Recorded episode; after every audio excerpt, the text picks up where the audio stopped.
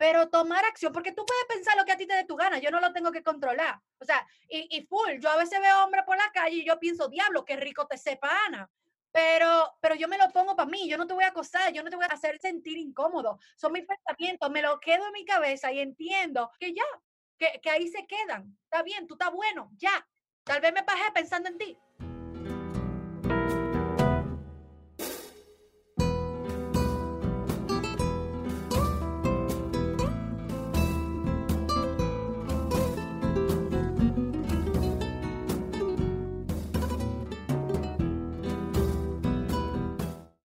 Amigos oyentes, bienvenidos a un nuevo episodio de Vecto, un podcast para culturizar en sexualidad. Para los que nos escuchan por primera vez, aquí hablamos de todo tipo de temas relacionados a la sexualidad. Hablamos de género, estilo de vida, sexo, virginidad, muchos temas. Si quieres saber un poquito más, busca nuestro primer episodio, el pilot, donde vas a poder saber un poquito sobre qué se trata Betchel. Y también por ahí mismo tírate los demás episodios, que ya que estás en eso, ¿no? Continuamos con nuestro episodio de hoy. Hoy nos acompaña nuestra amiga Celine.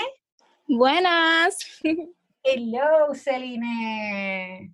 Ella había participado aquí ya antes.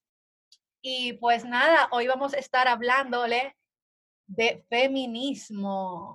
Ok, pues entonces, como siempre, a mí me gusta empezar el asunto con una definición. El feminismo es un movimiento social que exige la igualdad de derechos de la mujer frente a los hombres. Actualmente se constituye como una corriente de pensamientos que aglutina un conjunto de movimientos e ideologías, tanto políticas como culturales y económicas, con el objetivo fundamental de lograr la igualdad de género y la transformación de las relaciones del poder entre hombres y mujeres? Bueno, realmente me parece muy importante destacar la palabra igualdad, igualdad de mujeres frente a los hombres. Y es algo que se ha debatido durante mucho tiempo, porque realmente la pregunta siempre es, ok, si ustedes buscan la igualdad, ¿por qué siempre ok, solo marchan cuando pasa un feminicidio. ¿Por qué no marchan cuando mataron a fulano? Cuando, ¿te entiendes? Como que hacen ese tipo de asociaciones. Y me parece importante destacar que no buscamos la igualdad, sino la liberación de la mujer, lo cual puede conllevar como un efecto colateral del mismo una igualdad. El problema con la palabra igualdad es que en ese punto tendremos que tomar como punto de referencia las conductas eh, que son socialmente aprobadas para los hombres, para nosotros, ¿se entiende? Es como que somos, los hombres y las mujeres somos indiscutiblemente diferentes. Entonces, yo tengo libertad de vestirme como yo quiera. El hecho de que un hombre no use falda no significa que yo no puedo usarla. Soy estúpido el ejemplo, pero es un punto de referencia para que entiendan que realmente no es tanto un compararnos hombres como mujeres, medirnos con la misma vara, sino como que llegar al punto de que ambos puedan expresar su género de manera libre sin ser juzgados por el mismo. En verdad, cuando tú me dijiste eso, a mí, a mí me gustó mucho ese punto de vista y también, porque si uno lo piensa de esa manera, concho, en verdad, sí, o sea, si nosotros no estamos llevando de igualdad entre mujer y hombre, el punto de partida, como tú dices, está siendo el hombre. Y como tú dices, una mujer y un hombre no son iguales, son diferentes. Y, o sea, no estamos intentando decir que somos iguales, estamos intentando decir que tenemos el derecho a ser hombre y mujer sin, sin, sin nosotros decir que, que un sexo o el otro es menos. Exacto. Sino que simplemente los dos tienen igual valor y los dos tienen el derecho a tener derechos, porque ni siquiera son de que los mismos derechos, porque como tú dices, o sea, hay, derechos que nosotras como mujer merecemos, que aplican para la mujer, pero no aplican para el hombre. Exacto. Y también hasta bonito suena, o sea, la liberación de la mujer, porque se siente como que, o sea, estamos siendo suprimidas, estamos siendo violentadas. Sí. Constantemente. Yo quiero eh, recalcar algo. Yo siento que la definición de la palabra feminismo está muy errada. Porque incluso dice solamente que es eh, un conjunto de movimientos, ¿verdad que sí? Tanto políticos como culturales y económicos y sociales, que buscan, como dices tú, la liberación de las mujeres con, respecto a sus derechos hacia los hombres. Y déjame decirte que igualdad, o sea, dice la igualdad. Sí, lo que yo quiero decir es que estamos en un punto de la vida donde no solamente a los hombres hay que exigirle eso, sino que lamentablemente hay un sinnúmero de mujeres que abogan por el machismo, porque la crían en una cultura y en una educación donde el machismo es quien predomina. Por lo tanto, ellas crecen con la idea de que eso está mal y lo que dice el hombre está bien. Por eso yo, yo pienso que debería de ser más globalizado con todo el mundo, más que simplemente con los hombres. Porque hay muchas mujeres también que están dormidas en los laureles y no saben sobre los derechos que tienen. Y no, no lo digo por muy general, en conjunto de que, ay, porque todo el mundo lo sabe, que Internet, que sí, que hay muchísimas civilizaciones que, que no tiene acceso a este tipo de información, si tú supieras. Realmente, yo no diría que todo el mundo lo sabe, porque, por ejemplo, aquí es un país donde, por ejemplo, eh, eh, dentro de nuestras mismas familias no se dan cuenta que están eh, viviendo en un machismo. Exactamente. ya que estamos mencionando el machismo, tenía pendiente definirlo. Entonces, machismo es un conjunto de actitudes, conductas, prácticas y creencias que niegan la igualdad de derechos de la mujer en la sociedad y establece estructuras sociales de supremacía masculina. Como tal, se manifiesta independientemente de la cultura, la tradición o la religión. Muchas veces tú vas a ver que en nuestra casa es normal que la mujer sea la que se encargue de la casa y que el hombre se encargue de trabajar. Y hoy en día la mujer trabaja y se encarga de la casa, mientras que el hombre nada más trabaja y llega a su casa a, plantarse en el mueble, ¿verdad? Yo digo que es un micromachismo, porque entienden que no viven en machismo, entienden que eso es lo normal y lo que, y como debe de ser, que es lo natural, pero realmente no lo es. Incluso yo quiero, yo quiero como que secundar eso mismo, y no solamente eso, sino que lamentablemente eso es algo que ya viene conjunto a la, a la cultura dominicana. Desde los tiempos de antes era lo común que el hombre sea quien trabaje, quien provea todo lo que sea económico y sustentable en la casa, y que la mujer era quien se encargaba de los quehaceres, de que se encargaba de cuidar a los muchachos, quien se encargaba de cocinar. Y eso es algo que gracias a Dios de poco a poco se ha ido, ido eh, desapareciendo. Obviamente es imposible desaparecerlo por un completo porque ya, como te digo, es algo que viene con la cultura, pero se está combatiendo. Mira como ya eh, en nuestro nuevo gobierno, por ejemplo, mira la cantidad de cargos femeninos que tienen en la posición, que algo que jamás había pasado en el país. O sea, el país ahora mismo se encuentra en la posición donde más cargos femeninos se han, se han eh, nominado en, la historia de la política dominicana. Y hay otra cosa que te quería decir con respecto a, lo de los derechos. Lo que pasa es que estamos exigiendo ahora mismo en que deberíamos deliberar, pero realmente, más que liberar, deberíamos de normalizar, porque esos derechos existen, lo que pasa es que por culpa del machismo se ignoran. Y, e, y, y es trabajo de toda la sociedad normalizar que tanto como un hombre puede, una mujer puede. Y es en este país, y en este país, la mujer, aunque tú no lo creas, son de las que más proveen en la casa. Yo conozco familias. Oye, eh, te pongo el ejemplo de mi casa, mi mamá la que resuelve en esta casa. Ah, bien, a mí me parece importante destacar algo que tú, que tú dijiste hace un rato, Lauren, que eso de que eh, de las mujeres en el machismo, y es que un sistema cultural y político no lo hace un solo género sería imposible que exista el patriarcado si todas las mujeres estuvieran en contra y todos los hombres a favor. Es una cultura completa. La cultura la forman tanto hombres como mujeres en, entre conductas normalizadas en la misma sociedad. Yo creo que lo importante aquí es educar. Correcto. Y como que identificar Yo le había comentado a Noemi que realmente es un movimiento hecho por y para las mujeres. Sin embargo, la participación de los hombres es sumamente importante, que aunque es. ellos no se autodenominen feministas, ellos tienen que como que cambiar sus conductas desde sus espacios, no desde el nuestro. Y costumbres. Sí, yo he conocido un sinnúmero eh, de hombres que dicen, no, yo no soy machista, pero si un pana mío acosa a una, a una muchacha, yo lo ignoro, o sea, yo no hago nada.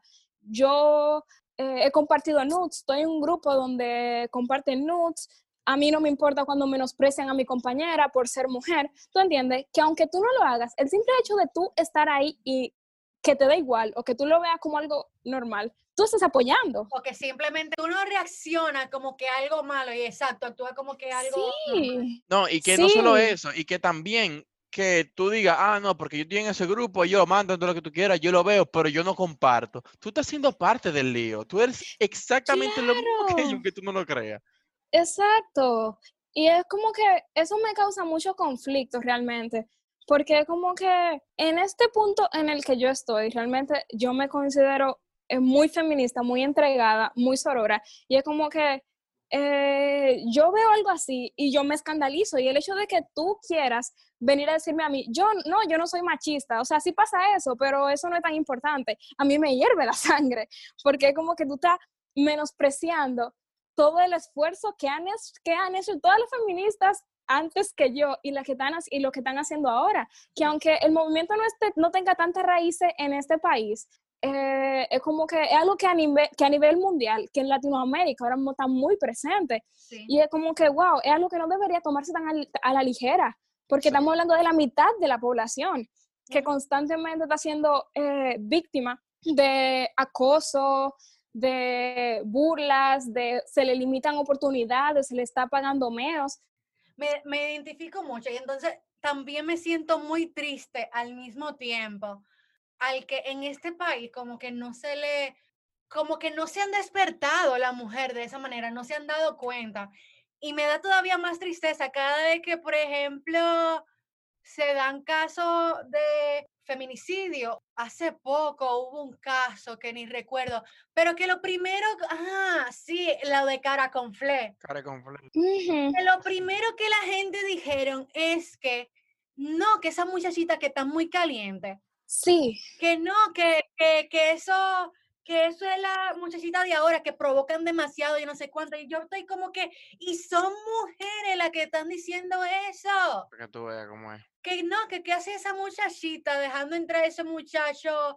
O sea, hay veces que yo soy de la gente que digo que he aprendido, no que digo, porque eso yo lo tuve que aprender yo, porque me Ujú. pasó a mí, que yo no puedo venir a decir, ah, no, porque si yo hubiera estado en esa situación, yo hago tal y tal vaina. No, no, tú no sabes lo que tú vas a hacer porque que nadie sabe qué va a hacer hasta que no está en esa situación. So, a mí de verdad me parece muy lamentable, muy, muy lamentable ver cómo aquí acosan a una mujer por la forma en que está vestida caminando por la calle y, y todo el mundo le dice que no, que, que eres tú la que está mal por cómo tú estás vestida.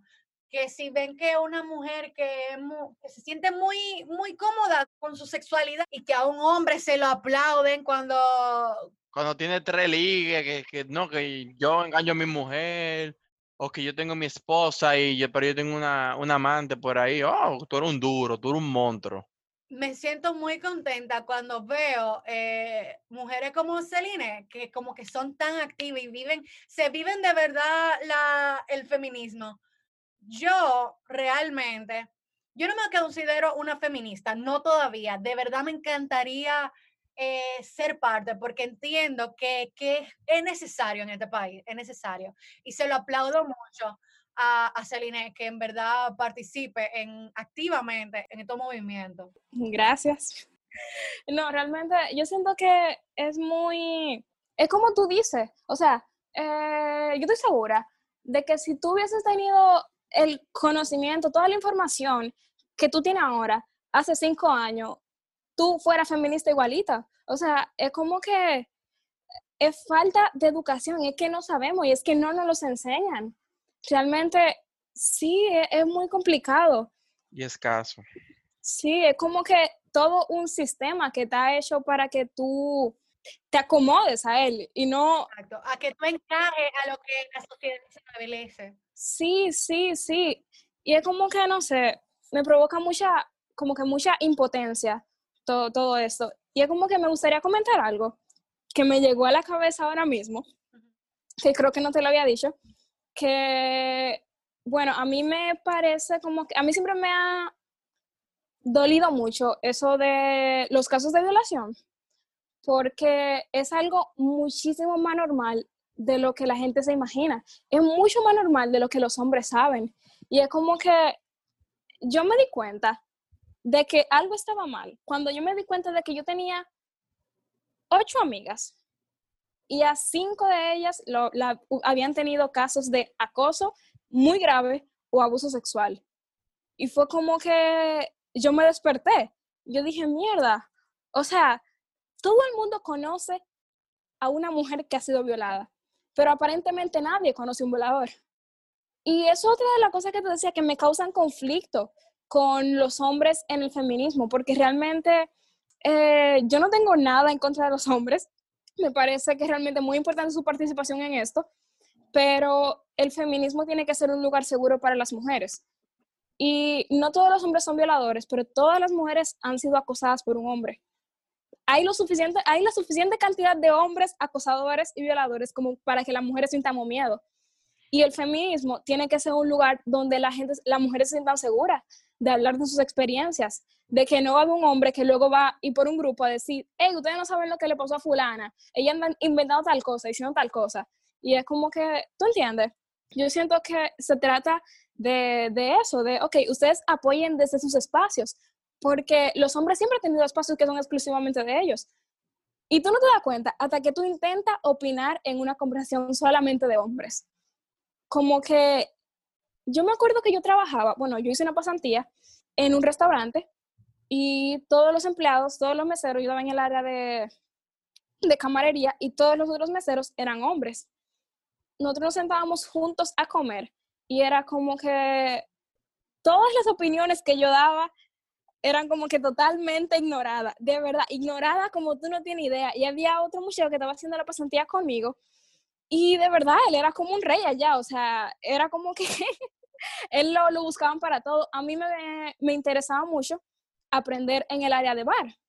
Y a mí nunca me llamaron al bar hasta que yo fui donde el bartender directamente y le dije, hey, tú llama a mi compañero interdiario y a mí tú nunca me has llamado. ¿Por qué? Y me molestaba porque era como que él no era malo, pero yo era mucho más trabajador y mucho más constante que él. Yo siempre estaba peleándole a él, cayéndole a él atrás para que hiciéramos cosas, lo que teníamos que hacer. Y a mí nunca se me tomó ni la mitad de en cuenta de lo que él se le tomaba por ser hombre. Y es como que eso me choca porque nadie se daba cuenta. O sea, como que parece que la única que se daba cuenta de que a mí no me estaban haciendo caso era yo. Y yo no sé si lo hacen consciente o inconscientemente, pero sigue pasando y nadie, se, nadie hace nada sí, sí como que te puedo sentir, o sea, se siente como que la frustración y como que tú estás gritando y intentándole explicar como que no, esto está mal y como que no lo entienden, no lo ven, no, no se dan cuenta. Es bastante frustrante, es bastante frustrante. No, y se sentía muy, muy feo porque era como que incluso, eh, o sea, con todo lo que yo trabajaba, yo iba a ese restaurante con una camisa que me, llevaba, que me llegaba a mí a las muñecas y un pantalón blanco, un pantalón negro de toda tela. Eh, tú sabes, ropa formal. Y a mí me contó mi compañero que inmediatamente yo me paraba de la mesa, hacían comentarios sexuales de mí. Oh my God. Sí. Oh my God, es una de las vainas que a mí más me molesta, como que ahora mismo se ha vuelto un, mucho un tema, ahora mismo, lo de la hipersexualización y vaina. Sí. Eh, a la mujer la, la, la tenemos sexualizada demasiado. Algo que yo vivo diciendo el, el, ser humano quiere decir que es un, animal que puede decir, discernir entre lo bueno y lo malo y que puede, eh, a diferencia de otros animales, tomar decisiones. Pero cuando le toca decir que, ah, no, darte cuenta que lo que tú estás haciendo está mal, tú quieres ser un animal irracional que no puede controlarte tu vaina, como que tú no puedes como que hold it together, tú no puedes como que dejar de coger y, por ejemplo, esa, esa misma vaina de la justificación de las violaciones. ¿cómo que porque tú veas una, una mujer que esté vestida provocativamente, tú no puedes como que coger y decir, loco, en verdad está bien y todo, la tipa se ve bien y, y me dio en qué pensar, pero tomar acción, porque tú puedes pensar lo que a ti te dé tu gana, yo no lo tengo que controlar. O sea, y, y full, yo a veces veo hombres por la calle y yo pienso, Dios, qué rico te sepa Ana. Pero, pero yo me lo pongo para mí, yo no te voy a acosar, yo no te voy a hacer sentir incómodo. Son mis pensamientos, me lo quedo en mi cabeza y entiendo que ya, que, que ahí se quedan. Está bien, tú estás bueno, ya. Tal vez me pasé pensando en ti. Mira, si una mujer lesbiana puede controlarse alrededor de una mujer, el problema no es el instinto. El problema no son las mujeres y no es la ropa, es la cultura que le hemos dado a los hombres de nuestra sociedad. Y es como que el hecho de que los hombres tengan que deshacerse de esa idea. Como que déjame dejar de comportarme como un animal y ser el animal racional que me gusta privar que soy, ¿verdad? Sí. Y es como que obviamente no todos los hombres son así, pero es como que es algo que está demasiado presente aquí. Bueno, señora, entonces entrando a más temas, porque si nos quedamos aquí dando ya a esto, no vamos a acabar Vamos entonces ahora a entrar un poquito a la historia del feminismo, cómo surge todo eso. Yo busqué en internet, yo lo saqué de una página como que te dice el de donde mismo saqué el significado de, de feminismo. Yo voy a poner los links en la descripción para que puedan ver de dónde sacamos la información. Pero yo también vi un video donde explicaba todo eso, muy hermoso todo. También voy a poner el link de ese video. Y nada, la historia del feminismo se divide en varias olas. Entonces, la primera ola surge en diversos países a lo largo del siglo XIX y el siglo XX, tanto en Europa, principalmente Inglaterra, como en Estados Unidos y demás países de América Latina.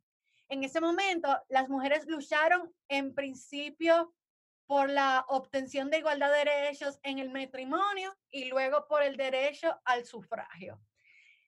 Yo estaba pensando cómo nosotros como nosotras como mujeres como que damos por sentado todo lo que nosotras tenemos derecho a hacer ahora por, por el esfuerzo y la lucha constante de mujeres en el pasado.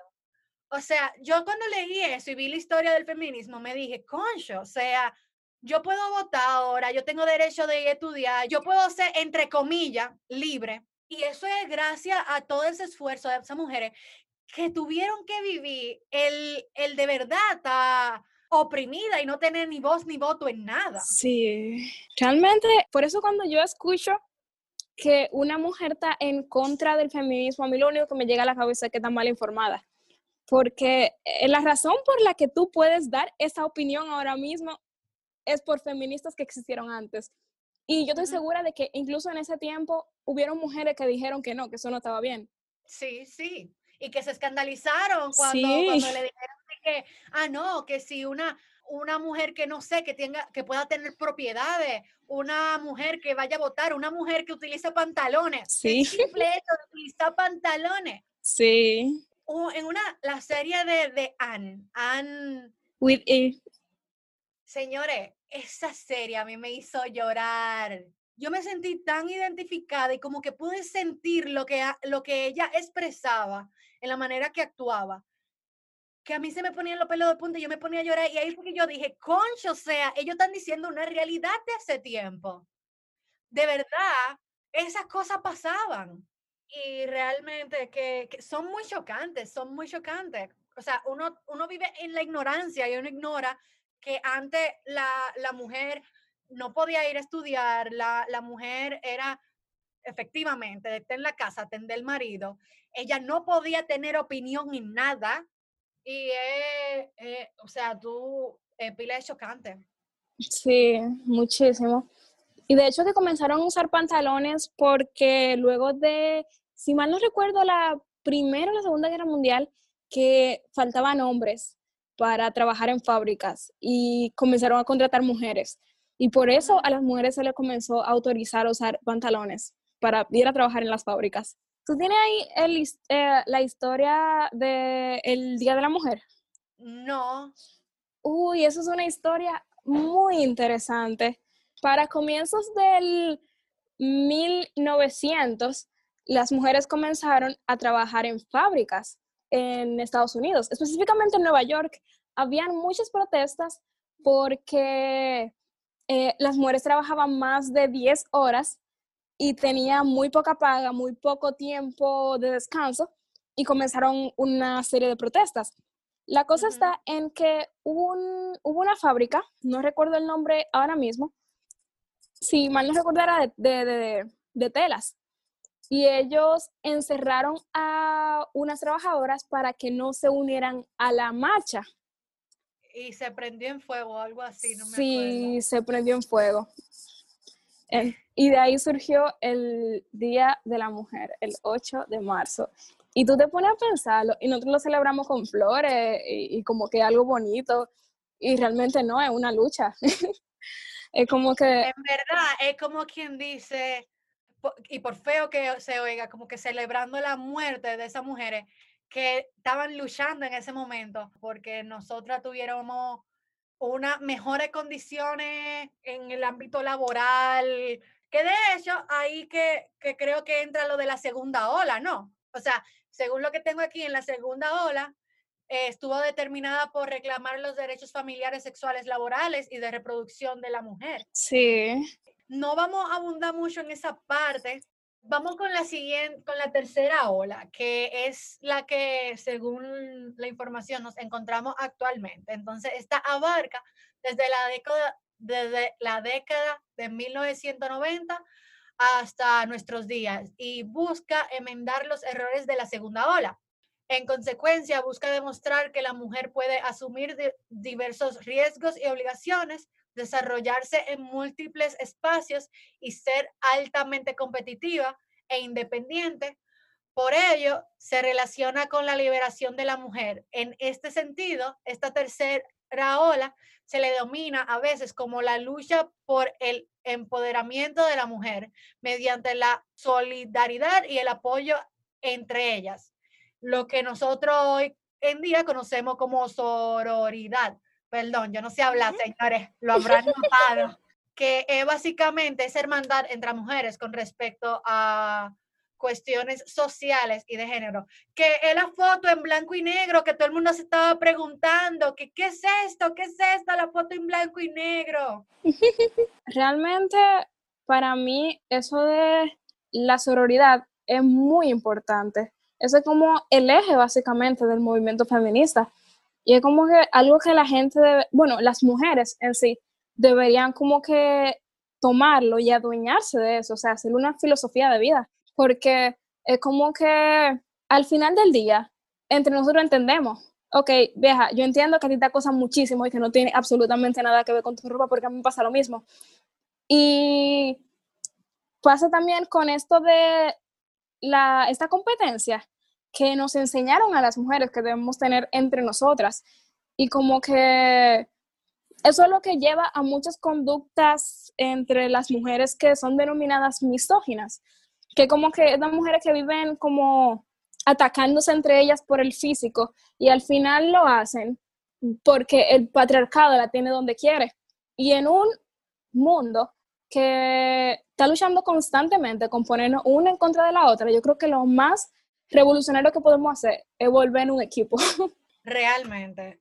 A mí me da mucha tristeza. ¿Cuánta tristeza tengo hoy? ¡Wow! Ver que es muy bonito, eh, sí, eh, apoyarnos entre, entre todas y, y la hermandad y entre nosotras, ¿verdad? Digamos, que, tenemos conocimiento y que conocemos de lo que pasa y de lo que nosotras vivimos, ¿verdad? Y que como quien, como quien dice, eh, tenemos los ojos abiertos y podemos ver la big picture de, de, lo que nosotras como mujeres vivimos. Tenemos esa solidaridad, pero a mí me molesta y me, me, me causa impotencia y rabia ver mujeres que hace par de días estaban compartiendo su foto en blanco y negro y, y que cuando pasan, como estaba diciendo ahorita, cuando pasan cosas como la de Care Conflé, son las primeras que están ahí, oh, eso fue culpa de la mujer, eso fue culpa de la muchachita. Es lo que te digo, es desinformación al final.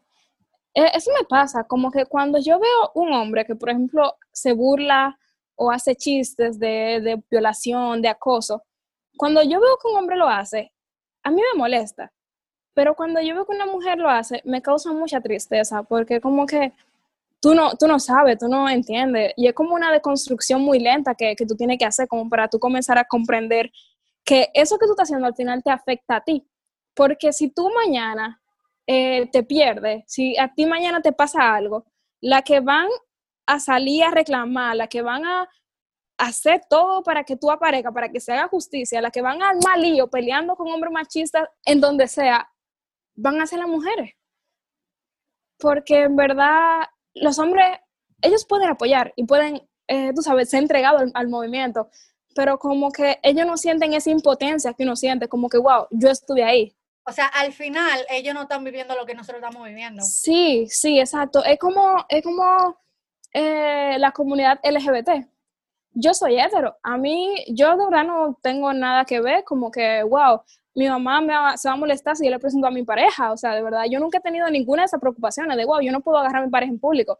Sin embargo, yo tengo empatía, pero no por yo tener empatía, eh, voy a decir, ya, si yo entiendo, yo vengo a hacerme dueño del movimiento, yo tengo que callarme y escuchar a los que están viviendo eso y apoyarlo en lo que yo pueda desde mi posición. Yo, yo también, sí, yo estoy, yo estoy en la misma posición que, que tú, o sea, tú que no tienes la posibilidad de vivir lo que yo estoy viviendo, tú me puedes apoyar y, y lo aprecio, porque mientras más gente ah, lo apoye, más gente eh, tenga los ojos abiertos, mejor, más, más cambio va a haber. Pero tú simplemente no tienes vagina para entender lo que siente una persona con vagina. Tú sabes que ahora mismo que tú dijiste eso, me llegó a la cabeza una canción de Mon Laferte que se llama Canción de Mierda. Yo no sé si tú la has escuchado. No. Que de verdad a mí me encanta, me encanta. Eh, bueno, en el coro eh, dice como que tú qué vas a saber si tú no sangras una vez al mes. Y realmente la canción no dice nada explícito, pero por alguna razón yo siento que habla de una violación. Entonces es como que yo siento, wow, yo tengo esto de que yo entiendo cómo tú estás sintiendo y yo estoy clara de que eso fue una analogía para un tipo de acoso sexual. Pero un hombre que no ha vivido eso como que tal vez no le llegue tanto a eso y eso no está mal. Sin embargo, tienen que entender que hay que respetar los espacios de las mujeres y hay que hacerles sentir que están seguras. Y tú desde tu posición como hombre, trabajar en, lo que, en los espacios que tú puedes, porque como que no sirve de nada que tú como hombre te autodenomines feminista si es lo que te digo, ok, tú después estás en grupo donde reparten nudes, tú oyes que humillan a tu compañera cuando se para de la mesa y tú no dices nada. Si tú oyes a tus amigos hablando de cómo ellos acosan y le hacen no sé cuánta vaina a mujeres, o tú tengas una fiesta y tú dices, cuando fulana te borracha me la voy a dar y tú no haces nada. Y que, que quede claro, o sea, no estamos diciendo que un hombre no vaya a entender, entender lo del acoso, porque al hombre también lo acosan. Claro que sí. Aunque no se diga nada, al hombre también lo acosan. También existe el acoso y también al hombre lo han violado. Cuando viene a ver, tal vez son más casos y por el hecho de que se quedan callados, por eso mismo del machismo, pero nada, o sea, no, ustedes hombres que están escuchando, si están escuchando, no, no se sientan como que, coño, ¿cómo que yo no voy a entender? Posiblemente tú también fuiste acosado, posiblemente tú también fuiste violado.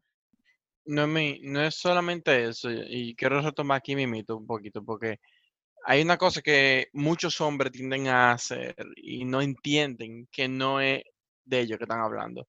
Cuando dicen, no, porque a fulana la pueden violar, que sí o qué, o que puede haber un abuso sexual y toda la cosa, y después salta un hombre, sí, pero nosotros también, y que nosotros, y como que cuando empiecen a hablar de nosotros, nosotros, nosotros, ahí que está uno de los problemas principales de los hombres, que tienen que entender que cuando estamos hablando de feminismo, no te estamos dejando a ti como hombre de lado, sino que estamos hablando de lo que está pasando con la mujer ahora mismo. Y, tienden a tener una comparación todo el tiempo y, es otro de los problemas y de los conflictos que crea este tipo de temas, que la gente no sabe manejarlo. Sí, totalmente de acuerdo. Y fíjate que eh, de hecho, las estadísticas de violaciones a hombres son mucho más altas, pero fíjate dónde, en las cárceles. Entonces, sí, generalmente son ejercidas por otros hombres y el mismo ciclo de machismo que nos afecta a todos al final. Y por eso que todos desde nuestras posiciones tenemos que hacer lo que podamos, ¿tú entiendes? Y es como que muy importante tú entender y escuchar.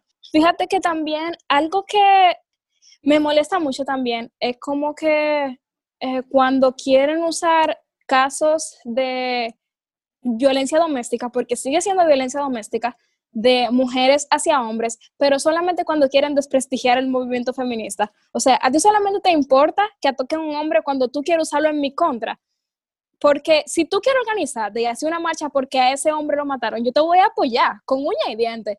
Pero si tú solamente lo quieres usar para decir, no, a nosotros también nos pasa, o lo de usted no es tan importante, ahí yo no te voy a apoyar. ¿Tú entiendes? Sí, yo, yo estoy totalmente de acuerdo contigo. Ok, entonces el siguiente bullet point, eh, vamos entonces a hablar un poquito con, de la historia dominicana, ¿verdad? Yo no sé exactamente dónde empieza el feminismo en la historia dominicana, porque fíjate, como que hay pixeladas de mujeres que hicieron, que aportaron, pero como que no vienen y te dicen una historia en concreto. Entonces yo encontré varias mujeres que aportaron mucho al feminismo. Entre la primera que me apareció, es Salomé Ureña, que ella rompió los paradigmas sociales de su tiempo y se permitió colaborar para que mujeres como Evangelina, que vamos a hablar de ella más luego, eh, pudieran acceder a la educación formal y capacitarse académicamente. De hecho, ella, ella formó el Instituto de Señoritas de Salomé Ureña, que creo que fue como que el primero de, en el que las mujeres se podían eh, educar formalmente. Nada, yo solo digo que como que, concho, estas mujeres así, como que, como que se cuestionaron y dijeron como que, ¿por qué esto es así? Como que vamos a, a romper con esta vaina y vamos como que a luchar por eso y lo logran y mira dónde estamos ahora. Entonces, continuando.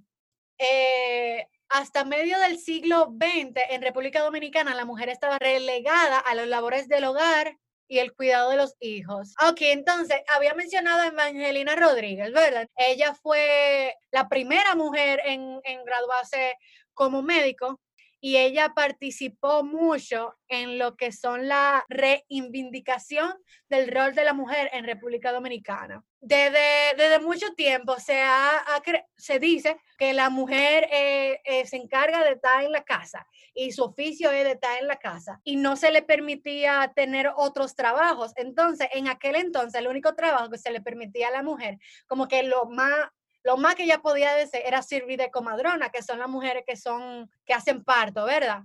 Y gracias a ella es que hoy en día las mujeres pueden desempeñar, o sea, está en otro, eh, sectores laborales. Otra de las que se menciona es a Socorro del Rosario Sánchez. Ella también era de la que nunca se cayó su voz por expresar su inquietud feminista y posturar por el derecho a la educación de las mujeres dominicanas. Entonces, esta es como que de, de esta, tú me habías dicho que si yo voy a hablar de ella, que es Abigail Mejía.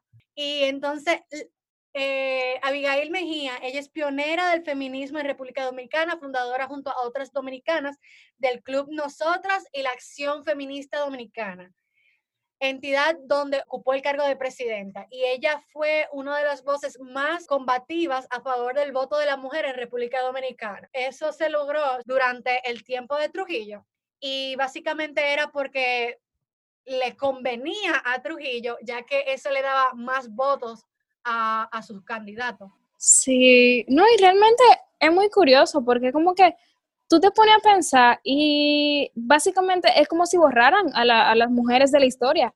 Tú vas estudiando desde que tú eres un niño hasta que tú sales en bachiller de historia dominicana y salen muchísimos nombres de hombres y como que a las mujeres solamente hablamos de ella por encima. O sea, yo me di cuenta fue hace poco de, o sea, yo me acabo de enterar de lo de que Abigail Mejía fue la de, una de, la, de, la, de los personajes más importantes en eso de que a las mujeres se le diera el derecho al voto. Y es que según lo que a mí me enseñaron, fue Trujillo, que, o sea, Trujillo fue el revolucionario que dijo, oh, sí, las mujeres merecen votar. Es como si ahora mismo elimináramos todas las protestas que se hicieron luego del fraude de la Junta y dijéramos que simplemente el gobierno tomó una decisión eficiente. O sea, es como tú llevaste todo el crédito por, lo, por algo que hicieron unas mujeres que se esforzaron muchísimo, porque yo me imagino que en esa época no era fácil, que no era fácil, incluso mismos maridos pudieron haber estado en contra de que ya salían a protestar. Sí, sí completamente. O sea, eh, si tú lo piensas, uno, era una época muy difícil porque los mismos padres eran los que le ofrecían la muchachita a, Trujillo para que se la llevara a la casa y hiciera eso que su gana. Y horrible. Y ella qué podían decir, ella no podía decir ni mierda.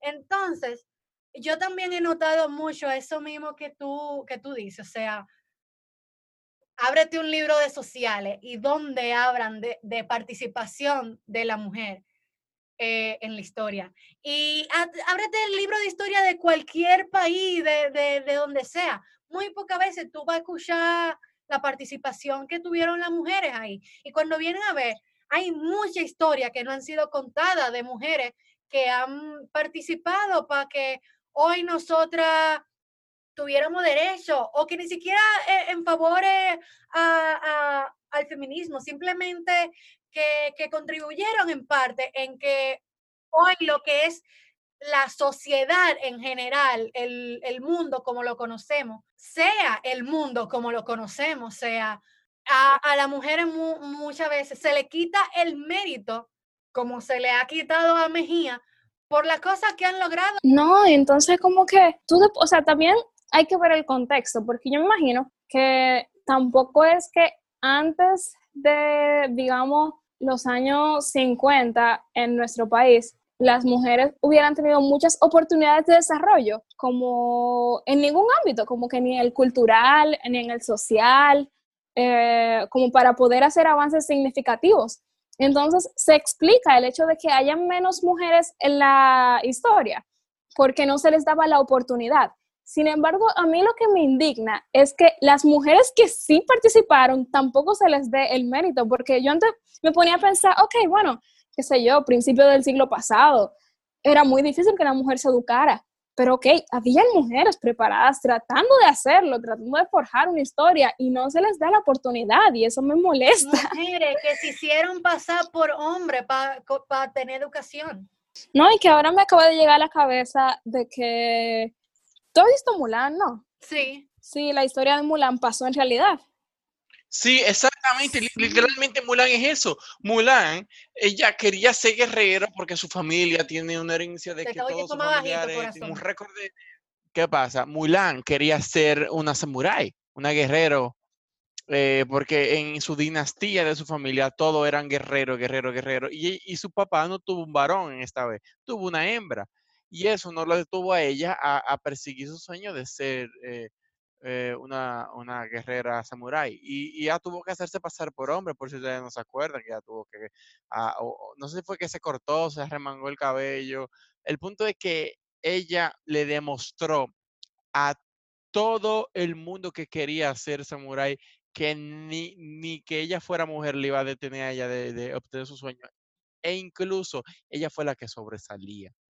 Ella fue la que, la que echó eso adelante y que ganó la guerra de China y toda la cosa. Sí, de hecho ella tiene, o sea, como que su historia tiene mucho prestigio en, en China y ahora le van a hacer un live action a la película y que incluso... Lo estoy esperando. Sí, yo también, por el mismo respeto que le tienen a, a la historia de Mulan, quitaron muchísimas cosas, como las canciones, el romance que ella tenía, eh, como que, wow, realmente eh, una mujer tiene que esforzarse el doble para recibir el reconocimiento que, tiene un hombre. ¿Se entiende? Como que al final todo cae. Sí, que no y no debería de ser así. No, no, o sea. E, eso es penoso. Todo el mundo debería tener oportunidad y, y, también, no solo eso, y déjame decirte que en la historia, sabrá Dios cuántos científicos tomaron los hechos e investigaciones de mujeres y, y, se, y, se, y asumieron ese, esas, investigaciones porque simplemente las mujeres no, no, no tienen derecho de poder hacer eso. Pues este fue el episodio de hoy, una primera parte de lo que van a ser dos partes del feminismo. Aquí hoy junto a mi amiga Celine Baudré. Buenas, gracias por invitarme. Agradecido estamos contigo, Celine, de verdad que hoy He aprendido mucho de ti y nada, espero que le gusta este episodio. Gracias por escucharnos nuevamente. Compartan el episodio. Si tienen preguntas, que sé que es un tema muy denso, hagan su pregunta, comenten, opinen en el, como ya saben siempre, en el post que subo siempre en Instagram. Y si no nos sigues en Instagram, ve y síguenos, vector.cast. Y pues nada, señores, hablamos en el próximo episodio de Vector.